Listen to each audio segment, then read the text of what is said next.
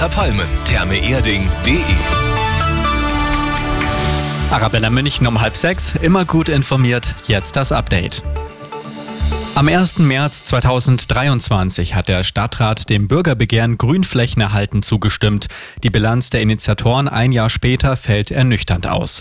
21 Mal hat der Stadtrat in den vergangenen zwölf Monaten über die Bebauung von Grünflächen entschieden. Nur eine davon wurde erhalten. Deshalb haben die Initiatoren heute auf dem Marienplatz demonstriert. Übermorgen ist meteorologischer Frühlingsbeginn. Schon jetzt ist klar, dass der Winter heuer der wärmste in Bayern seit Beginn der Aufzeichnungen war. 3,3 Grad Celsius waren es im Schnitt. Und in Rosenheim wurde die wärmste Temperatur in ganz Deutschland gemessen, am 16. Februar mit 18,8 Grad. Und noch die gute München-Nachricht. Die Stadtverwaltung wird in Zukunft schneller, denn ins Rathaus zieht eine künstliche Intelligenz. Das neue System heißt MOOC-GPT und ist vergleichbar mit dem Internetprogramm ChatGPT. Die KI hilft beim Formulieren von Anträgen und dabei, den Bürgern schneller auf Anfragen zu antworten. 300 Mitarbeiter haben das Programm bereits erfolgreich getestet. Immer gut informiert, mehr Nachrichten für München und die Region wieder um 6 und jetzt der zuverlässige Verkehrsservice mit Andi Karg.